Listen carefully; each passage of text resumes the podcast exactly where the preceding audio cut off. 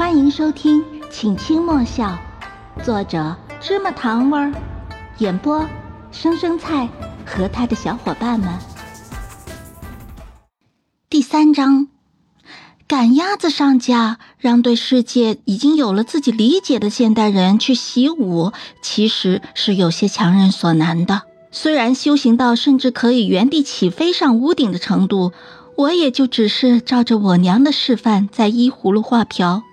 进步飞快，倒是没辜负一句奇才的夸赞，但事实上，我还是不明所谓的丹田在哪儿，而内力又是怎么凝聚起来的。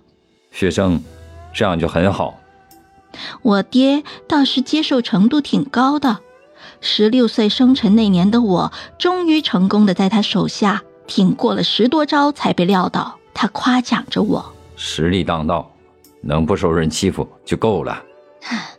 不过锦儿随我，这孩子轻功修炼的已经比我还要好了。娘亲品着厨房新做出来的桂花酥，也塞给了我一小块，甜滋滋的味道格外美妙。我扑过去，在美人娘亲的肩边甜甜的说了句：“谢谢娘亲。”我出门在外，当然不会受欺负，毕竟光是武林盟主的女儿，就够正派人士让我三分薄面。而看正派不爽的那些魔教人士，这些年好像神隐了似的，鲜少再有踪影。唉，那么也该是时候了。老爹叹了口气：“学生，魔道存在已经数百年不止，也该到了肃清的时候了。”那一瞬间，我就隐隐约约感觉到了不好。老爹说：“如今年轻一辈的江湖子女中，我的实力已经算得上佼佼。”也该带人去长长己方志气了。他希望我能和同辈人结伴去找魔教的麻烦。当然，老爹的原话要更加委婉正气，但在我眼里也就差不多是这种程度了。我这辈子已经活了十六年，如今我觉得自己已经参透了这一生的人生真谛，用六个字来形容就是：我爹想让我死。我爹年纪不大，又因为内力深厚。哪怕如今四十多岁，看起来也和三十出头差不多大，完全还能在盟主位置上待个十年二十年的年轻老爹，打底是被谁刺激到了？他对一定要我出去历练一番这件事，表现出了十二分的执着。立志想当盟主家无害小米虫的我，已经可以见证到了舒适生活即将离我远去的未来。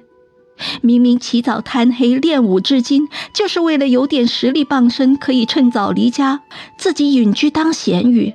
我是真没想到，四岁那年武林大会时，老爹的担忧到现在还没有消散。听说两年前魔教也换了个教主，是上一代的徒弟，叫楚墨之，是个不可多得的奇才，年纪轻轻打服魔教无敌手。其人更是有着一把好手段，把帮派内众魔头给管得服服帖帖，但性格又恶劣得很。自从许墨之继任魔教教主这两年以来，隔三差五他都派人寄信来挑衅正派，说他要带着魔教众人金盆洗手，还邀请正派人士前去魔道赴宴。明晃晃写着挑衅的信件，愁秃了邱盟主的发际线。而他从辈分上都能算作楚墨之的长辈，由他出面肃清魔教，显得他像是大人欺负小孩道义上过不去的情况下，邱盟主把期望放到了他的亲女儿身上。亲女儿本雪生，我倒是有一个提议，只是个可能啊，可能楚墨之他真的就是单纯招待人去看他金盆里洗个手呢。大人笑小姑娘不懂这正魔两道，几百年的仇怨哪能有这么简单？小姑娘听着，身边一口一个学生姑娘，也是火大。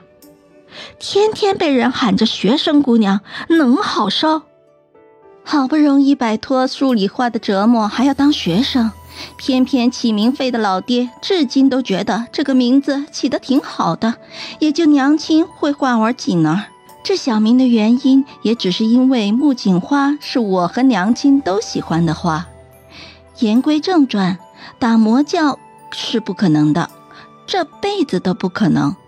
顶多就是每次和别的帮派有社交的时候，我可以答应老爹的要求上去露两手。在我这儿可不兴什么能力越大责任越大。这些年来，其实也已经没了什么魔教作恶的消息传出，比较倾向于对方那个新教主，说不定是真的准备金盘洗手的。我当然不想成为主动找茬的那个人了。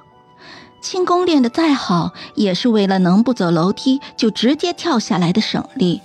可父命难违，好歹老爹也是年纪轻轻，至今当了这么多年的武林盟主，总不好身为盟主之女，却落了整个正派的面子。他们可都对着后生们能铲平魔教这事儿抱以了极高的期望。应该算是我在无数课堂开小差以及闲鱼对忙碌的生活中锻炼出来了这辈子的天生预感。直觉不妙的小动物本能让我钻回房间，掀开床板，在一片扬起来的灰尘中，我抱起了一个小小的破旧的木盒。我给自己存的压岁钱，还有小一百两的银票与碎银。可足够普通人家全家活上富裕的一辈子，说不定两代人都够用呢。此时此刻，我终于准备动用这小金库了。原本打算等未来哪天我需要独立的时候，我拿着存好的钱自己去买个小庄子，舒舒服服的住一辈子。如今这成了另有用途的应急资金。我邱学生今天开始就要离家出走了。